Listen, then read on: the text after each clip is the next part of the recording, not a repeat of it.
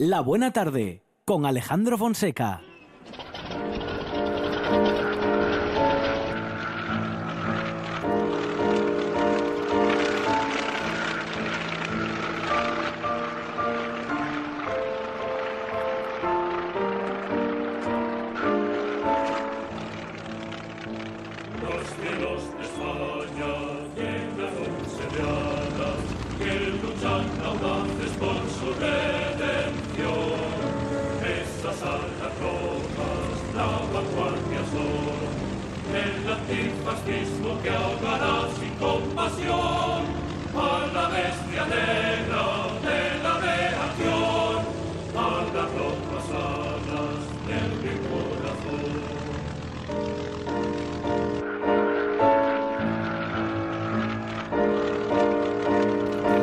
Margolles, incluso cuando hablamos de historia militar, hay un capítulo desconocido de nuestro pasado que afortunadamente a algunos pocos historiadores les ha interesado lo suficiente como para escribir sobre él.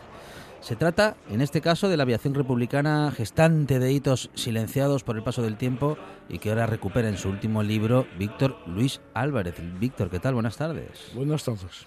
Nos gusta en esta buena tarde hablar de historia y sobre todo de esas, de esa parte o de esas partes de la, de la historia, Víctor, que son poco conocidas, mm, en fin, a veces voluntariamente y otras no tanto. Es parte silenciada, es Mm, un olvido mm. voluntario. Sí, bueno, es que el norte tuvo una especial, tuvo una característica muy especial.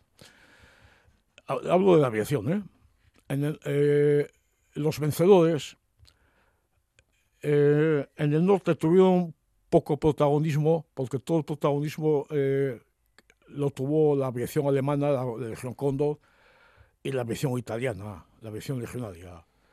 Entonces, no, no tenían héroes, ¿eh? no tenían mitos, y no, no hablaron mucho, yo hablado del Jarama, porque estaba García Morato, hablaban de, de sus de, de de- de- su gente, ¿no? Pero es que en el norte no hubo españoles, por parte de los sublevados. Eran básicamente alemanes y italianos. Sobre todo en caza. En caza eran todos alemanes y italianos. Sobre todo en la, en la parte final de la, en la, en la ofensiva, ¿no? Que empieza en la primavera de, del 37 en, en la frontera entre Guipúzcoa y Viz- Vizcaya y acaba el 21 de octubre del 37 en Gijón. Ahí los, aviones- los pilotos de caza eran todos alemanes e italianos. Entonces, quizá por ese motivo los vencedores nunca escribieron libros sobre el norte.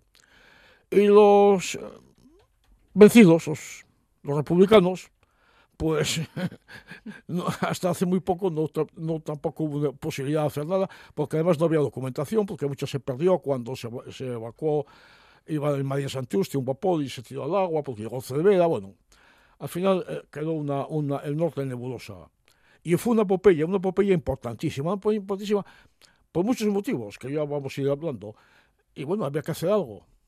Y como yo empecé a trabajar muy joven, cuando me, en la segunda acabé la carrera, empecé a trabajar muy joven en una fábrica muy grande, donde había llegado gente de toda España, pues había pilotos, trabajando de especialistas, de tornedos o de maestro de, de- de- en el taller de fundición, pero habían sido oficiales pilotos, y ahora trabajaban los pobres lo que podían, y había muchos mecánicos poco a poco fuimos, con, fuimos contactando con ellos, porque yo soy de una familia republicana, mi padre llegó a capitán de la República, del Ejército Popular de la República, y, y entonces, bueno, rápidamente nos fuimos identificando unos a otros, hicimos tertulias y empecé a recibir datos de esta gente. Y a partir de ahí empezó todo, el año 60 y 69. Y tuviste que hacer sobre todo una recopilación, una labor de recopilación de testimonios orales, porque como dices, testimonios escritos no había prácticamente ninguno. Nada, Fue nada. todo la oralidad que, claro, a día de hoy, en 2019, ya se perdió. Sí, prácticamente, bueno, yo luego apareció algo escrito que fui aprovechando, pero básicamente los testimonios de esta gente, los testimonios de los mecánicos y sobre todo los pilotos fueron orales. Uno de los motivos de, la, de perder la guerra civil, eh, o, o eso por lo menos nos, nos dijeron, fue la falta de material que desde el principio tuvo el bando republicano. ¿Esto se corresponde con la realidad, con la realidad que a ti te fueron contando? Vamos a ver, eh, una cosa es el norte y otra cosa es el centro. Hay que diferenciar. En ¿no? el- ah, la diferencia es que el norte, desde el punto de vista de la aviaci- de la aviación, era muy poco defendible. Muy poco defendible porque es una franja muy estrecha y prácticamente no hay, no hay, o sea, no hay, eh, no hay retaguardia. O sea, cuando a los alemanes en la, en la batalla de Inglaterra tienen a, a, la RAF contra las cuerdas, la RAF la, se repliega a Escocia, se rehace, se reorganiza y da la batalla de Inglaterra y la gana. La aviación republicana no, no tendría dónde replegarse. Es una franja muy estrecha, muy cerca de la montaña, entonces las condiciones estratégicas muy malas. Luego, además, los mejores aviones que tenía la República, que eran los, los Policarpov I-15 Chato y, Poli, y Policarpov I-16 Mosca, no tenían mucha autonomía para volar al norte.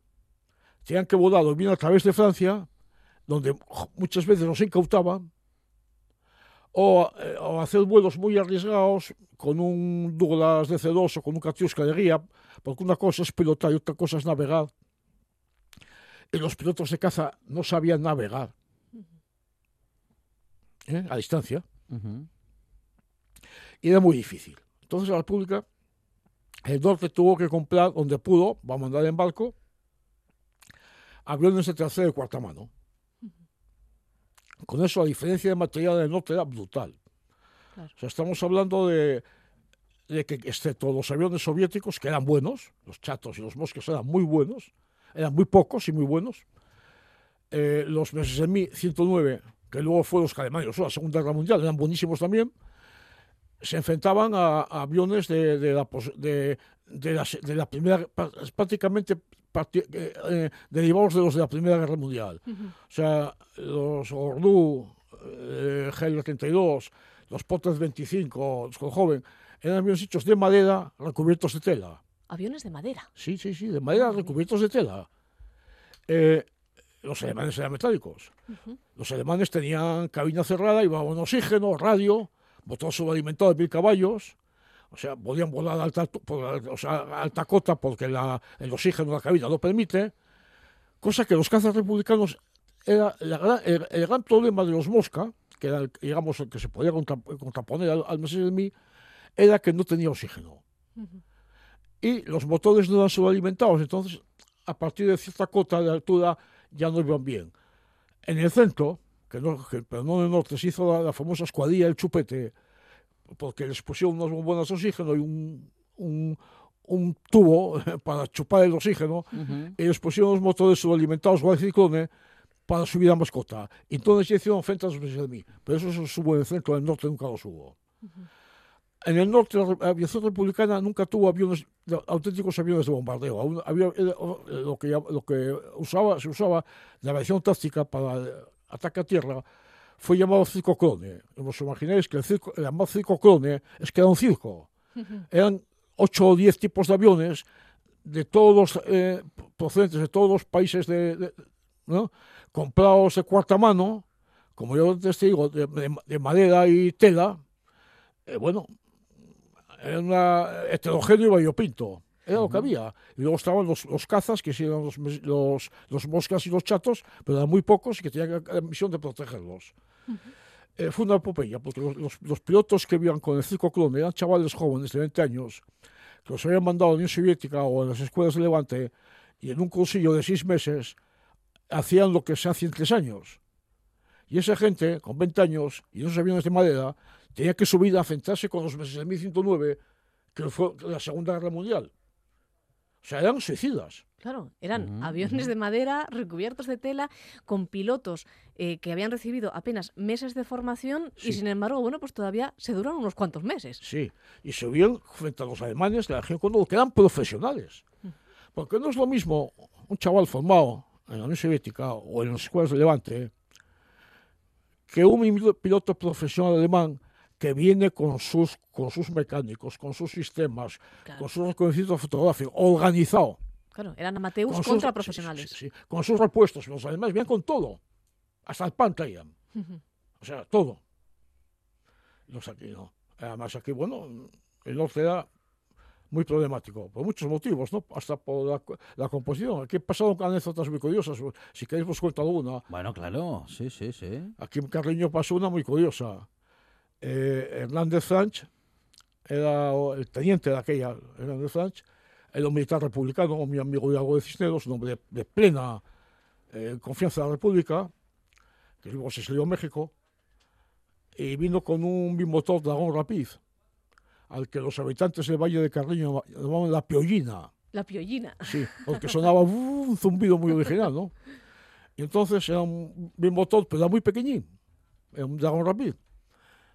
Y eh, un grupo de gente del campo, no, no, no, no del campo, gente que, que estaba, bueno, es decir, un determinado sindicato que no había mencionado, que desconfiaba mucho de los militares profesionales, se les ocurrió la, la peregrina idea de que en vez de lanzar las bombas sobre Oviedo, o sobre el pasillo de grado, que eran los primeros tiempos, que las iba a descargar a la Virgen de Camino, León, lo cual era un disparate, ¿no? Por la autonomía, ¿no? Y bueno, y, eh, tuvieron que soldados de aviación que además se hace frente echados de campo. O sea, esto mismo pasó en Santander. En Santander pasó una cosa muy curiosa, en la Delicia. Eh, llaman de, de la Delicia, llaman a Hidalgo- de Cisneros, Ignacio Hidalgo de Cisneros, que era el jefe de la aviación republicana, quejándose de que cuando vienen los, los aviones fascistas a, a bombardear, no- la aviación rep- republicana no sale a defender. Entonces, Hidalgo de Cisneros llama a y pregunta, ¿qué pasa? Y "Bueno, muy sencillo. Aquí se organizaron los comedores y se dijo que todo el mundo igual. Entonces los, pilotos a la hora de comer tienen que ponerse la cola. Entonces, algún espía lo, comentó a Burgos y viene a bombardear a la hora que los pilotos están en la, en la cola comiendo. Bueno, pare- parece, parece un cuento de Gila, ¿no? Eso, Eh, eso está en las no, memorias. no bombardeen que estamos comiendo, por favor, esperar a Una los película de postres, Berlanga favor. también. Eso, eso está en las memorias de Hidalgo de. Sí, sí, sí, sí. Entonces, o sea, hay, que, hay que acordarse de que en la batalla de Inglaterra a los pilotos de la RAF les, les daba la comida en la cabina. Se estaba de comer en la cabina, Ujú. que es como debe de ser. Claro. O sea, poner en un sitio que están los pilotos de alerta, ponerlos a la cola para esperar para comer, solamente se le puede ocurr- eh, ocurrir a una determinada ideología. Que siempre lleva las de perder. Que está, que, está, mm, que está muy bien que quieran que sea todo por igual, pero en según qué circunstancias hay que... No, no mm, procede. A, la, a, digamos, a las máximas ideológicas no hay que hacerles tanto caso, ¿no? Sí, eso- estas son cosas que están como están, eso sí está en el libro de, de algo de Cisneros, en las memorias, ¿no?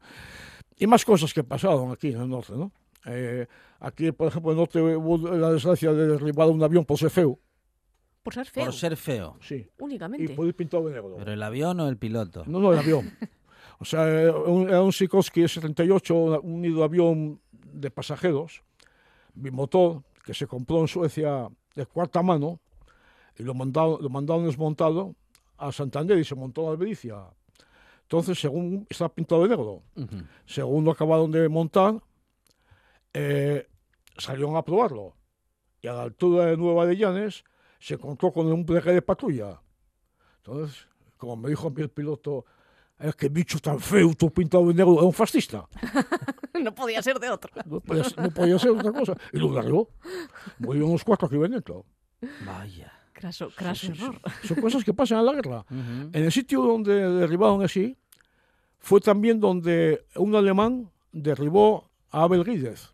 Abel Guídez es toda una historia, la, la- fue la escuadrilla España, tal, y era el director de una compañía que se llamaba Airpidinés, una compañía civil, que era de la, de la, de República ¿no? y del gobierno vasco, que se usaba para enlazar, una vez que, que Mola ocupó eh, San Sebastián, Airpidinés era el correo, pero era avión civil con matrícula francesa, ¿eh? Y era el correo que enlazaba el, nor- el norte de España con, con Biarritz. Y un alemán lo esperó y lo derribó ahí mismo, donde cayó el Sikorsky, pero ese cayó en tierra. El avión de Abelguid, que Abelguid fue en- enterrado en Gijón, hay una fotografía de la tumba y luego la tumba, cuando estaban los sublevados, la rompieron, la destrozaron. Ajá. Y en ese mismo lugar, en ese mismo lugar, con uno- unos metros, kilómetros de diferencia, muy pocos, unos metros casi, fue la muerte de- del sargento Manuel Casas Juan. Manuel Casas Juan pilotaba un avión de estos de madera que hablamos de tela, un Gordo eh, GL-32, y lo derribó un alemán, eh, un cabrón, Harder, y una vez que lo derribó, el, el avión cayó al agua y el piloto estaba nadando. Iba a salir un, intentó salir una lancha de pescadores de Ribadesella a rescatarlo, y los alemanes los ametrallaron para que volviesen para el puerto. Hasta estuvieron allí hasta que el chaval se ahogó. Pero bueno, las cosas a veces eh, hay cierta justicia, porque el que hizo eso murió ahogado en el canal de la Mancha en la Segunda Guerra Mundial que lo, que lo echó abajo un inglés. O sea que Al final todo tiene su, Sí. su vuelta. Víctor Luis, nos Sí. contabas eh, esa ayuda que había recibido el bando sublevado, eh, que recibe la ayuda de los estados fascista y nazi de Italia y de Alemania. Y el republicano cuenta con la ayuda de la URSS, pero muchas veces se exagera, ¿verdad? ¿No? Esa ayuda sí, que, que sí, re- se, sí, se recibe sí, sí, y que no es para tanto. No, bueno, fue importante. Fue lo que- bueno, ayuda de URSS y de México. Pero México mandó munición y mandó algunos fusiles. Eh, la Unión Soviética mandó eh, muy buenos aviones, mandó muy buenos carros de combate, el T-26B y el, el- el BT-5, pero fue un suministro discontinuo. Porque la propia República, en la propia República había bastantes reticencias a los soviéticos. O sea, había gente que no estaba. De hecho, la República lo que coge es licencia y fabrica los aviones soviéticos en España. Ajá. No se los trae, sino que los fabrica. Los fabrica aquí, en Reus. O sea, que eso, el esfuerzo militar que hizo la República no se conoce. O sea, Franco nunca fabricó nada. La República fabricó de todo. Claro, ellos eh, tuvieron eh, ese blando sublevado, tiene muchísima ayuda de, de Alemania y de Italia que prácticamente le viene el, el trabajo hecho. Y aquí en el norte, además, sí que tenemos pues anécdotas, anécdotas bien tristes, ¿no? Eh, precisamente de, de esa ayuda. Cangas de Onís es prácticamente destruida por la Legión Cóndor Sí. y se dice que eso es el primer ensayo. Yo no sé si tú estás muy de acuerdo con esta afirmación que se viene diciendo desde hace un tiempo, que ese es el primer ensayo que hace la Legión Cóndor para después la destrucción de Guernica. No, Guernica fue antes. Guernica fue antes Sí. o, o un campo de, de pruebas, ¿no? Para, sí, sí. No, para la Segunda Guerra Mundial. Sí, Guernica fue antes. Ujú. Guernica fue en junio del 37. Y lo- el bombardeo de Cangas y el de Colunga, que también fue muy importante. Sí, fue en s- septiembre-octubre del 37. ujú. Bueno, y ahora que hablas de Guernica, hay un bombardeo injustamente olvidado, que es el de Durango. Y así todo, curiosamente, uno de los bombardeos que más muertos organiz- organizó Euskadi no fue ni Guernica ni Durango. Ujú. Fue uno realizado a los cuatro días de empezar la guerra, el 22 de julio del 36, en Ochandiano, Ujú. con 58 muertos. Y lo hicieron dos aviones monomotores. Uno pilotado por Ángel Sáenz Razábal y el otro no recuerdo el nombre ahora. Y es que fue muy, muy trágico porque hacía cuatro días que había empezado la guerra y cuando llegaron los aviones la gente salió a la plaza a saludarlos. Entre ellos muchos chiquillos. Y entonces, claro, cuando caían las bombas, pillaron a todos. Perdón.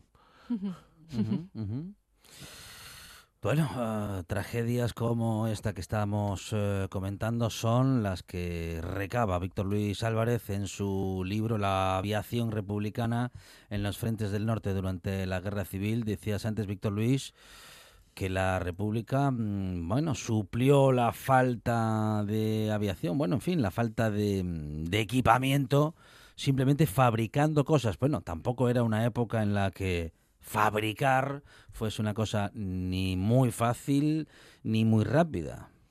Bueno, había cierta estructura anterior a la guerra y toda casi esa estructura eh, fabril, eh, aeronáutica, tanto en Madrid como en. quit- Quitando la mestranza de- del sur, de Sevilla, lo demás quedó en, manos republicanas. Y luego la República tuvo gran capacidad, o sea, gran capacidad de orga- organizar, por, por- por necesidad, ¿no?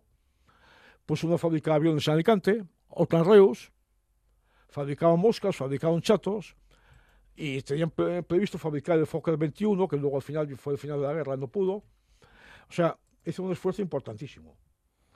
Eh, sobre el norte, una cosa que se me olvidó, olvidó decir Ujú. es que la, la República perdió la guerra del norte. Eso lo dijo Galán en su momento, y lo dijo Ibarrola. Eh, la, eh, la República perdió la guerra del norte, y la guerra del norte la ganó la aviación. Fue la primera, la primera campaña mundial donde la aviación, que históricamente era un arma, o sea, en la Primera Guerra Mundial había sido un arma más, un complemento más, es la primera campaña que es un elemento decisivo, absolutamente decisivo. O sea, en el Mazuco, sin la aviación alemana no pasa nunca. El pasillo de Grado, cuando entra en Oviedo en octubre, en octubre del 36, el 12, el 12 de octubre, el 10 de octubre, bueno, sin los trimotores que ya habían llegado a la Virgen del Camino, los trimotores alemanes e italianos, no hubieran pasado eh, entrando a Oviedo. Eso lo dice, lo, lo reconocen los mandos, los mandos franquistas. Los mandos franquistas lo reconocen. Perdón, que no sé. Sí. No, no, no, eh, sí, sí, estamos, eh, como decíamos, eh, repasando, bueno, pues esta parte de la historia con Víctor Luis Álvarez, la aviación republicana en los frentes del norte durante la Guerra Civil. Decías también, Víctor Luis, que, mm, bueno, los jóvenes pilotos republicanos habían recibido una instrucción muy corta, eh, de, de- de- de muy poco tiempo y también, bueno, en fin, no tan reglada, ¿no? Como la de lo, bueno, los eh, el bando nazi y los fascistas que bueno que apoyaban a- Sí. al, al re- al- al que todavía no se había convertido en régimen. Sí. Eh, profes- los profesionales alemanes y cualquier país del mundo en aquel momento eran tres años de preparación. Estos chavales vinieron con seis meses. O sea, Claro. con eso basta, ¿no? La diferencia, la diferencia era básica y además me imagino que serían seis meses que, imbricados ya como estábamos en una guerra civil, bueno, pues tampoco sería la, la formación pausada que requiere un profesional de, de la no, aviación. No, no, claro. no, no, no, no. Eh, Fue primero el curso elemental que hacían con el Policarpo eh, U2 o PO2. Luego ya el, el curso de militar. Luego, o sea, eh, ya además hubo que formar a pilotos de bombardeo, los Katiuskas, que nunca los hubo aquí en el norte. Ujú. los navegantes, navegador, eh, o sea, los, los observadores navegantes, porque la gente piensa que pilotar un avión es com- como llevar un coche, pero mm, eh, hay una diferencia fundamental, en el coche la cartera ya está hecha. Entonces una cosa es pilotar y otra cosa es navegar. Ujú. Estos chavales de caza sabían pilotar. Y algunos fueron auténticos ases al final. Los que, los que lograron salvar la vida al final fueron auténticos ases. Pero, por ejemplo, no sabían navegar. Parece que tenían otra serie de conocimientos. De hecho, por ejemplo, dos accidentes que hay encima de la playa de San Lorenzo son porque como no había exp- expertos en navegación, cuando iban a, por ejemplo, en este caso, eh, fue el 1 de agosto del 36, que iban a bombardear Muñoz Cimedo, había eh, aviones en, la- en Colunga, los había en Vega, los había en Carreño, entonces se juntaban todos para que uno que sabía navegar los llevaba al punto de, al punto de ataque. Pero claro, tanta, tanta concentración de aviones en un sitio originó accidentes y pasó. En la Parejo, que chocaron dos en una, en una- en una concentración y al cuarto de hora, otra vez otros dos. Lo cual originó un- mucha fantasía en Gijón, porque además se mezclaba todo. Primeramente había pasado en Gijón que habían caído unos aviones que se habían montado en la fábrica, en los talleres de aviación del norte que estaban en las Mestas. Eran unos aviones que habían venido eh, a Gijón y se habían montado ahí. Y eh, sale el primero y va a caer donde el Piles, a donde Casablanca. Sale el segundo y va a caer al mismo lado. Sale el tercero y va a caer al mismo lado. Entonces la gente empezó a decir que se habían echado azúcar en la gasolina. Y eso estuvo el mito en Gijón. Eh, Si hablas con gente muy vieja en Gijón, o hijos que oh, se se echaban azúcar en la gasolina. Todo el mundo lo decía. No, sencillamente estaban mal montados. El ángulo de estaba montado inverso. Una vez corregido, de esos tres, se- incluso reconstruyeron dos. Ent- Entonces, como luego pasó lo que pasó con los que chocaron, pues todo el mundo decía, los aviones caen porque hay sabotaje. No, no, no, no, no sabotaje, sencillamente Ujú, lo que había.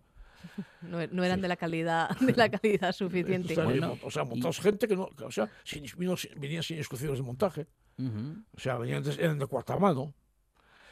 Llegaron, esto, concretamente, aquí unos que vinieron en, el- en un barco finlandés, el Buyu, que eran, fueron los Bristol Bulldog, comprados en Letonia, y unos Potres 25 comprados en Letonia, para camuflarlos del Comité de Intervención, los venían tapados con sacos de patatas. Ah. Y, y también cuentas en tu obra una cosa que a mí me llamó mucho la atención, eh, que es que, eh, bueno, como dices, no todos los aviones eran militares, había aviones civiles también de los años 20 sí. que estaban, bueno, la, la imaginación que habían tenido para adaptar esos aviones y convertirlos sí. en militares fue... Eso Increíble. so- sobre todo en un principio. Sobre todo en los primeros meses. Pues sí, eran aviones, eh, bueno, avionetas. Imaginación, bueno, la imaginación no, no mucha. era Un ojo, cogían, cortaban un ojo en el suelo y echaban humo por ahí. claro, bueno, lo, lo básico, ¿no? Lo que se necesitaba. Y los mayores, los trimotores, que eran trimotores Fokker F7 del APE, líneas aéreas postales españolas, les ponían, quizá tú no los conociste, las tablas, una tabla de lavar, ¿sabes cómo eran? Las tablas que, que tenían las La- mujeres para las lavar. tablas eh, Sí. eh, con, con esas eh, rayas, ¿no? Sí, que, Sí. que se frotaba la ropa en ellas. untada, untadas de grasa y ponían la bomba ahí y la soltaban una Ay, claro, puerta. y así- se deslizaba mejor. Sí. Y, y bueno, claro, la bomba caía donde, donde caía. Uno que luego fue piloto de caza y fue un NAS, José María Bravo, en, en el mil, en el mil- eh, luego hacía- venía a a Gijón. Hicimos mucha amistad. Eh, fue este hombre, bueno, luego de aquí marchó a la Unión Soviética y fue el jefe de escuadrilla que escoltó a Stalin a la conferencia de Teherán. O sea, todo un personaje, ¿eh? Ujú. José, José María Bravo. Pues este hombre está- lo pilló, era un estudiante, lo pilló aquí en, en Asturias, se apuntó, tenía 17 años, se apuntó a la aviación y lo mandaron, lo mandaron de, de tripulante en un, un Fokker de estos que salían de Llanes. Y tirando una bomba por la tabla de lavar, en vez de caer en Simancas, cayó no sé dónde por el coto y mató a un paisano y un burro. y en el minuto más lo quería fusilar. Dice que era un saboteador. Entonces, yo, el jefe de aviación dijo, no, no, este- con, con los medios que había no. Pues este hombre luego por- lo echaron del ejército por, la- por corta edad, lo, en un avión fue al, al centro, entró a una escuela de pilotos y llegó a ser piloto de caza, jefe de grupo, Ajá. con 11 o 12 victorias. O sea, se lo Es- fusilan, se había perdido un héroe. Es una cosa interesante, ¿no? Cómo es, eh, cómo acaban las vidas de estos héroes anónimos. Sí, Me imagino que habrá muchos, sobre todo en el bando republicano, que se exilian, pero otros se quedan aquí. Sí. eh, y tú conociste a varios. sí, sí, sí. A Maximiliano Riesta, a, a- bueno, eh, Antonio García, García Bor- Borrajo, eh, bueno, muchos, eh, Navarro, bueno, la tira. Eh, bueno, em, a los que se quedan, a muchos los fusilan, concretamente a, Ma- a Manuel Gascón Briega, Manuel Gascón Briega, que era de Oviedo, era militar profesional de intendencia, entonces hizo curso de piloto, fue a África, se hizo piloto de caza, era un hombre muy rígido, muy militar, muy ordenancista, no entendía lo de sublevarse contra un gobierno, y llega el 18 de julio, queda leal al gobierno de Madrid, es el primer, primer eh, piloto que combate en un, Mute por 52, un piloto de caza. Lo mandan en septiembre de jefe al norte, organiza el norte. Al final lo vuelve al centro y es el último jefe de la aviación republicana. Entonces, eh, cuando ya eh, llega el momento final de la guerra, Leocadio Mendiola, capitán que de los Katiuskas, de los bombarderos, dice mi coronel, porque había llegado coronel, Manuel mm, Cascón, le van a fusilar. Hay un avión preparado, vamos para Alicante, vamos para Argelia. Y dijo, no, no, yo soy el jefe de la aviación republicana y yo no abandono a mis hombres. Si me quieren fusilar, que, eh, que me fusilen, se equivocan. Porque yo soy un militar que nunca, lo- nunca desobedeció al orden establecido. No, nunca he hecho nada malo y no, yo me quedo con mis hombres, claro, fusilado Claro. lo fusilado. Y hay gente que, que es- eh, hay que... Porque este- estoy hablando de una persona como eh, dijo, nunca, nunca estuvo afiliado a ningún partido político, ¿verdad? nunca estaba afiliado a ningún... O sea, sencillamente un militar que, que, que tenía inculcado el deber. Obedecer al Estado. Al, al Estado legítimamente establecido, que, era el que le daba las, las órdenes y no el sublevado, claro. Exacto. Y son hombres de honor. Víctor Luis, eh, ¿cuánto se ha escrito acerca de esta, de esta historia particular? Evidentemente ahora tenemos eh, tu obra acerca de esa aviación republicana Sí. en, en el Frente Norte, eh, pero a mí no me suena eh, ninguna obra dedicada exclusivamente a la aviación republicana. Me imagino que, claro, en concreto el bando republicano hasta hace muy poco no se sí. empezó a, a escribir, pero hay muy poca información, muy poco negro sobre blanco. Sí, hay la de Cioncha, unos, son tres volúmenes, y luego, es- y luego lo que hay es, es, eh, monografías de aviones, de, ap- de aparatos, de, sobre todo de aviones. De aspecto más técnico, ¿verdad? Sí, monografías hay bastante, sobre Mosca, sobre el Chato. Bueno, de los aviones de aquí, del Circo Clone, las avionetas, hay muy poco porque, digamos que militarmente al- en, en todo lo que fue la Guerra Civil Española no fueron, no fueron muy significativos. Entonces, por eso tampoco se escribió mucho, porque los, los aviones míticos de la República fueron el Katiuska, aquí no hubo, el, el Natacha, aquí tampoco hubo, eh, los Multé, que tampoco hubo, los Grumman del Fin, que tampoco hubo. Aquí lo que hubo fue- eran cosas variopintas y heterogéneas. Entonces tampoco daba mucho para escribir libros sobre ello. Ujú. Y lo que había aquí era lo que se, lo que lo, lo- nosotros compró los, avionetas monosparte de bimotores. Eh, bueno, bimotores, sí, pero los mo- cada motor tenía 75 caballos. men- menos que cualquier turismo que, Actual. aquí. Ujú, O sea, eran ujú. juguetes. ¿eh? Y con ese, con uno de esos, eh, Eloy Fernández Navamuel capturó un bow. Capturó un bow- un bow franquista. O sea que con eso te- te digo bastante, ¿no? El- que se llamaba el tiburón. Le llevaba el teniente eh, Mon- Montojo. Eh, se hizo, eh, bueno, y con esos tipos de, de aparatos, el de France hizo volver a las columnas gallegas varias veces. Porque ha llegado un momento, cuando llega la aviación alemana, en septiembre del 36, el material que había aquí queda absolutamente obsoleto. O sea, ya. Porque hay una cosa que no se habla mucho de la Guerra Civil Española, que es que la Guerra Civil Española coincide con un periodo de desarrollo náutico brutal. Los aviones que había al comienzo de la Guerra Civil Española, al final, eran absolutamente obsoletos. Cambian Porque- radicalmente, Porque la eso es tecnología un cambia. momento de evolución. Y claro, eso lo- también, también es- tiene mucha importancia.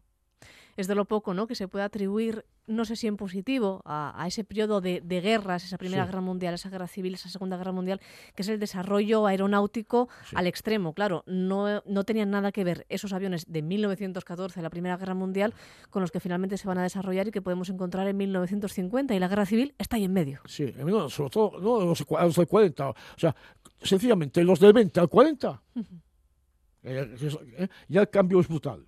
O sea, en el 20 estamos hablando de 220 kilómetros hora, 200 caballos, madera y tela, teniendo aterrizaje fijo, cadena, eh, eh, eh, cabina descubierta. Y en el 40 estamos hablando metálicos, 500 kilómetros hora, teniendo aterrizaje retráctil, cabina cerrada, oxígeno, mil caballos. O sea, Claro, la noche y el día. Total. Totalmente. y en cambio del 20 al 30 no había cambio casi nada. El cambio es del 30 al 40, Ujú. que coincide con la Guerra Civil Española. que precisamente es ese, Sí. ese tal. Eh, Víctor Luis antes hablaba, Alejandro, ¿no? Eh, de, de algo que siempre nos gusta recordar en este programa, que es ese olvido impuesto, ese silencio impuesto por ley y también por el paso del tiempo, porque claro, se, está, se ha estado hablando de que evidentemente los 40 años de dictadura franquista impusieron un silencio, pero ahora a 80 años del final de la guerra, pues ya habla más bien el tiempo. La mayor parte de tus fuentes para este trabajo, me imagino que, que ya habrán muerto y que lleguemos tarde a todo. Sí, se han muerto cuanto- todo, todo- todo- absolutamente todos. El último fue Bravo, y creo que pudimos ser el 10 o el 12. O Borrajo, pueden, Borrajo también por ahí, García Borrajo, que todo un personaje, que fue presidente del Tribunal Europeo de Estrasburgo, el abogado, es que fue el que bombardeó el, al España. Eh, sí, no, no, ya- que a- un piloto de chatos murió todavía hace poco, el último tenía 100 años, pero casi no estuvo en orden. ¿no? Hay una asociación que se llama ADA, Asociación de Aviación de la República, que todo lo controla, y fue a partir de ahí donde se pudo reconstruir algo. Ujú. ¿eh? Memorias, memorias de, de Quiles, las memorias de Lambás, a través de la familia. La ventaja de estos libros, ¿sabes cuál es? Que como, como, como motivo de este libro estoy recibiendo mucha información. Claro. Porque hay gente que tiene la foto del abuelo en casa y a lo mejor un, un, un papel, unos papeles que escribió su abuelo, que era piloto, o que era ametrallador de un avión, o que era mecánico de un campo, y todo eso va sumando. La historia llama a la historia, ¿verdad? Exacto, exacto. Contar la historia también llama a que nos cuenten la historia y también para tener fuentes para nuestras futuras investigaciones. Unas investigaciones que, Alejandro, eh, no, no lo habíamos presentado porque evidentemente la noticia es de, de la última hora de Víctor Luis, de la aviación republicana, pero Víctor Luis también es un hombre muy conocido dentro del mundo de la memoria. En Asturias has estado dedicado a ello prácticamente toda, toda tu vida y por eso preguntaba yo un poco acerca de este silencio impuesto y de este olvido, ¿no? que es también un factor clave en el mundo de la memoria que está últimamente tan de actualidad en España. Estamos en 2019, 80 años del final de la guerra, 82 en el caso de Asturias, y Sí. queda muchísimo por hacer y se todo, ha hecho muy poco. No solamente desde el mundo de la investigación, sí, sino de la memoria sí, también. lo primero que hay que hacer, y hablo a, a- a nivel personal, es anular los sumarios. Vamos a ver, mi padre fue condenado a muerte, luego no lo mataron. Pero consta en un archivo que por eh, rebelión militar ¿eh? fue condenado a muerte, sentenciado. Y ese juicio sigue en pie. ¿eh? Luego fue, con- fue la pena fue conmutada porque ya estuvo lo, lo- logró pasar lo peor con, con nombre cambiado y ya lo juzgaron más, más tarde y tuvo, tuvo suerte. Además, los que fueron estaban en Camposancos y los que fueron de Gijón a buscar gente no, no, lo- no lo encontraron. Bueno, tuvo suerte. Pero yo digo, ¿por qué mi padre, que no se rebeló contra nadie, al revés, luchó contra los que se habían rebelado, tiene que estar oficialmente en los archivos del Ministerio de Justicia como encausado por rebelión militar? Esos, esos juicios fueron ilegales y deben de ser anulados. Y eso no lo- el PSOE no lo ha hecho. Y tiene que hacerlo. Y tiene que hacer y tiene que dejar libertad a los investigadores a en los archivos. Hay archivos que están todavía velados. Es una cosa muy importante, ¿no? Antes hablábamos de, la- de esa desaparición eh, de, de los documentos que pueden llevar a investigar la aviación republicana, pero se nos olvida que no todos los documentos desaparecieron. Hay algunos que nos ocultan. Los archivos, hay algunos archivos que siguen cerrados para los investigadores. Así es. Así es. Y claro, así no se puede investigar. Con archivos cerrados no se puede investigar. La memoria, eh, o sea, a este país todavía tiene una, una costra de franquismo pegada. Y mientras no la despeguemos, no habrá una democracia plena. Porque el pueblo que no conoce su historia, mal va. Hay que conocer la historia. Luego cada uno opine como quiera. Pero la historia es la historia, los hechos son los hechos. ¿eh? O sea, porque lo que no se pueden es decir mentiras. ¿eh? No se puede decir que las trece rosas... No. O sea, sobre las trece rosas todo el mundo dice mentiras. Unos que eran unas... mm, Bueno, terroristas, sea, bueno, es impre- impresentable ese voz. Y otros dicen que eran socialistas, que tampoco es cierto. Eran de las juventudes socialistas unificadas. O sea, que esas eran las juventudes del Partido Comunista en ese momento. Coño, eh, o sea, que aquí cada uno se apunta, unos, apu- unos, a- unos a, a- a- a insultar y otros a ponerse medallas falsas. No. La historia es la que fue. ¿eh?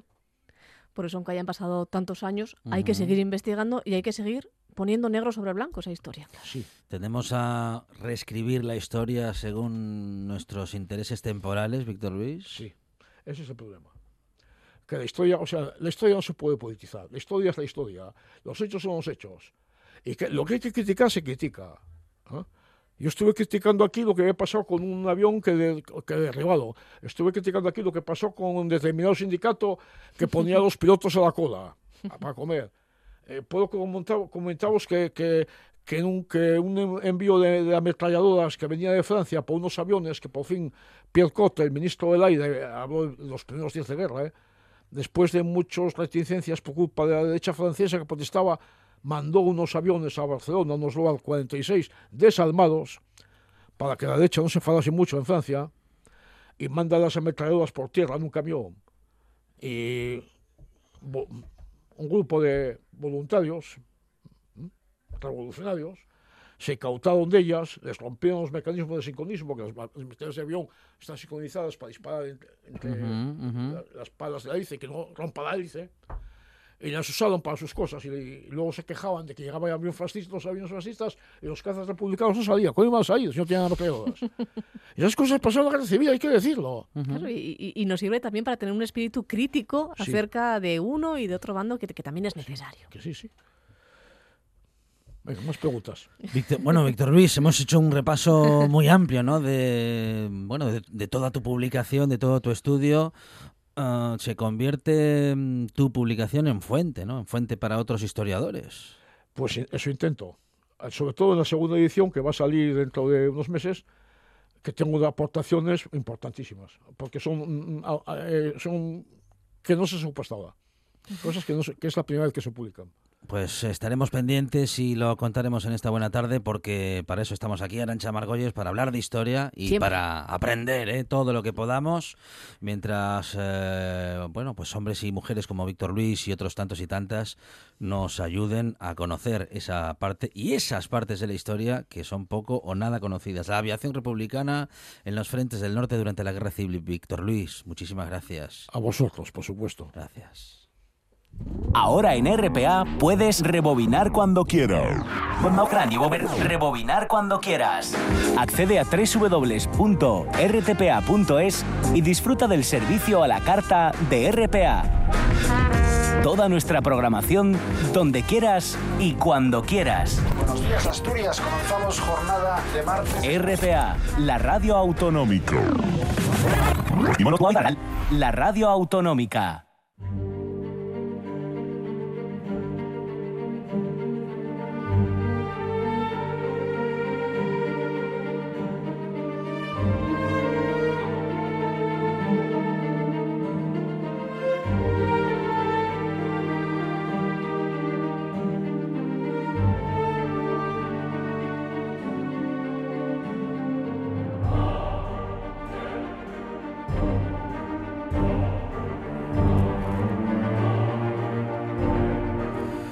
Carlos María de Luis, ¿qué tal? Buenas tardes. Hola, buenas tardes. Bueno, eh, continuamos donde lo dejamos la semana pasada, Carlos con, María. Con, con suero de nava. Sí, señor. Un señor que más que un suero parecía un virus. Porque, por la cantidad de gente que se cargó. Ya. Pero, en fin, Bueno, eh, en pues fin. vamos a, a seguir con la historia de este pájaro. Eh, bueno, pues eh, empezamos en 1450 más o menos. Eh, reina en Castilla Juan II de la Casa de Trastámara y en Asturias eh, como representante y abusando de su poder como de costumbre, pues es el merino mayor Pedro de Quiñones, que hace lo que le sale de las narices, como Ajá. pasaba con todos los nobles en esta época. los jaleos ya habían empezado en 1444 cuando el que el que entonces era príncipe Enrique, que luego sería Enrique IV, eh, mandó a Asturias para cortar los abusos del merino de Pedro de Quiñones a Fernando de Valdés, a, a Gonzalo de Argüelles y Juan Pariente, que eran tres nobles asturianos de, de su total confianza. Entre otras cosas, mm, las crónicas hablan de que el Merino había dado muerte a Álvar Díaz de Nava, que era uno de los eh, fieles al príncipe. Y concretamente, mm, García de Salazar en su crónica dice que el Merino juntó gran pa- mm, parentela en la villa de Llanes, e fizo la guerra de allí, e corrieron los Fernando de Estrada y Pedro de Nava y otros y todas sus parentelas e botáronlo fuera de la tierra eh, del Principado. Ajá. O sea que, que Bueno. lo corrieron a gorrazo Sí, sí, sí, sí, sí.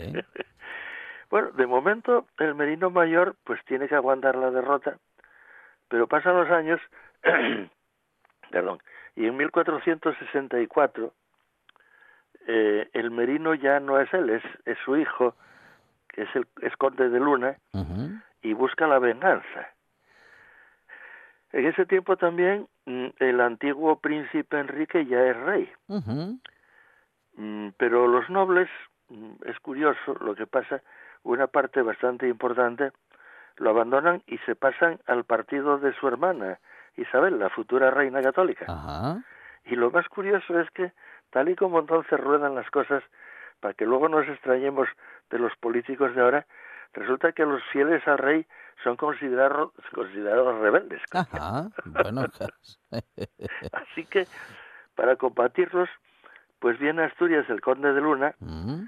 que, que no viene realmente a cumplir las órdenes del rey, sino a vengar la derrota que había sufrido su padre. Entonces lo acompañan los de Quirós, Valdés y otras familias enemigas de los Estrada, Nava, Nevares y demás, porque eh, en el fondo los, lo que se trata es de un arreglo de cuentas entre las mafias de los nobles feudales unos partidarios de Enrique y otros de, de Isabel porque les, les pintaba bien, pero nada más.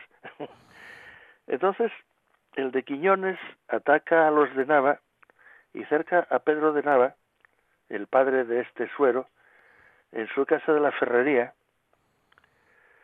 y mm, tomándole un trabuco, que no es, eh, aunque lo parezca eso que llevaba Sí. eh, el Perrales ni, ni esta gente, ni, sino un, un artilugio que se, se usaba para lanzar piedras Ajá. contra los muros, Sí. aunque ya se había ya se empezaba a utilizar la pólvora, pero todavía quedaba una especie de pedrero, vamos, de catapulta. Entonces mm, logró pillar a Pedro de Nava, lo hizo prisionero, eh, a pesar de que su hijo Suero, que aquí es donde entra en, en danza, durante la noche hizo una salida de la fortaleza al mando de 60 hombres y mató así de una sentada a 44 de los de los si- sitiadores. Madre mía, pero Casi no deja qué, qué eficiencia, madre mía. Sí, sí, sí.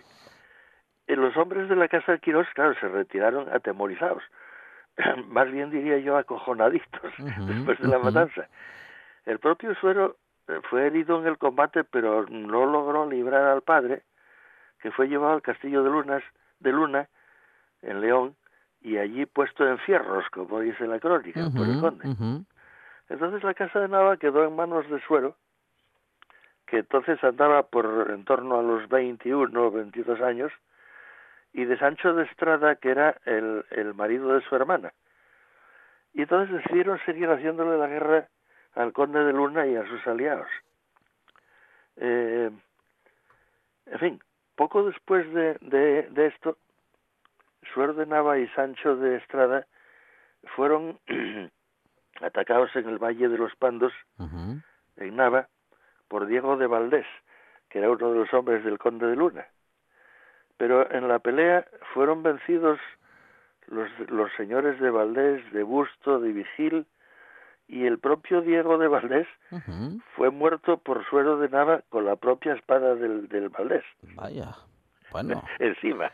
que crea, bueno, en fin, sí, sí. Y, y fueron muertos también Gonzalo y Diego de Balbín, y un escudero, aparte de, de, de bastante gente de, de la tropa, y los demás huyeron despavoridos.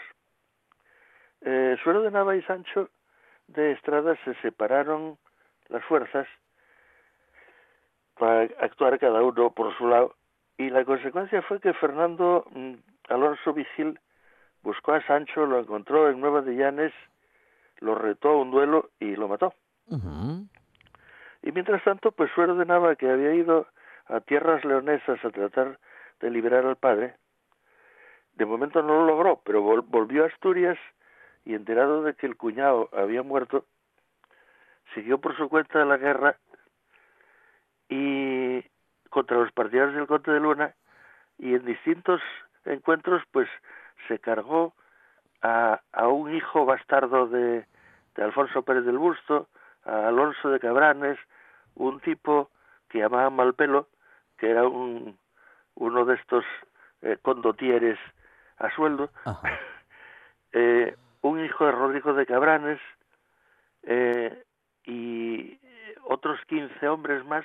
Luego tomó la casa de Cabranes y la quemó en Vaya. Pandiella. o sea que era un angelito. Sí, sí, sí, sí. Luego, mm, bueno, eh, eh, hizo otra, otra, lo volvieron a acercar en la ferrería, pero hizo otra salida con los pocos hombres que tenía y se cargó a más de 50 enemigos, les quemó el campamento y el trabuco y los persiguió. Ah, eh, pero O sea que era, al era- final- era incansable. ¿ves? Sí, sí, sí. Al final el conde de Luna le devolvió al padre al remitente sin cadenas, eso sí, para librarse de él. y el hombre pues murió, mm, no tenía todavía 30 años, cuando estaba junto con su padre sitiando Villaviciosa y como hacía mucho calor eh, estaba escarabuzando, como dice la Sí, crónica, sí. que es una, una bonita palabra, pues se quitó eh, la cota de malla que llevaba y la, y la coraza y resulta que fue herido por una saeta que le atravesó prácticamente. Vaya. Le salió por la espalda y murió mm, pues eh, al cabo de seis días. Así que eh, esta es la historia de este pájaro que debió matar como a ciento y pico personas a lo largo de su vida. Y bueno, y ahí queda la fortaleza de la ferrería en Nava, ahora convertida en una especie de, pues no sé si de una, una especie de, de, de escuela de estas de para eh, amantes de, de la naturaleza, todas estas cosas, pero que sigue, aunque está rodeada de, de edificios algo más modernos que el torreón original, pero tiene un aspecto realmente feroz, como, como era esta gente que habitaba en ella. En fin, Eh, pues sí que tenías razón, que más que... Sí, sí, más- más que un suero era un virus. tenía que llamarse virus, ¿eh? Sí, señor. sí. Bueno, personajes, ¿eh? De nuestra historia, no sé si poco conocidos, pero... Sí, poco. pero Yo ¿no? procuro buscar a gente estrafalaria, vamos, gente estrafalaria Sí. en cuanto a, a que no se conoce bien, pero que tienen su tienen su miga en la historia de Asturias. Muy interesante como siempre, el relato de Carlos María de Luis y esas partes de la historia y esos personajes de la historia poco conocidos y que podemos conocer gracias a su relato en esta buena tarde, Carlos María. Muchas gracias, un abrazo. A vosotros, hasta luego.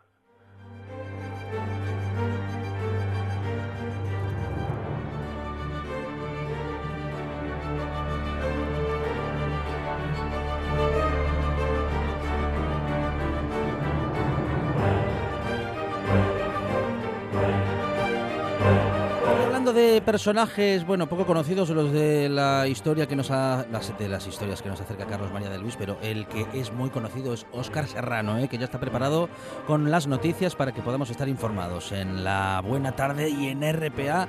Tras lo cual vamos a seguir haciendo un poquito de historia con Merche Toraño y mujeres periodistas y periodistas mujeres de la historia y también tertulia de actualidad. También un poquito de redes sociales con Monchi Álvarez y una buena tarde que sigue, como siempre, hasta las 8, con más buena tarde y más radio.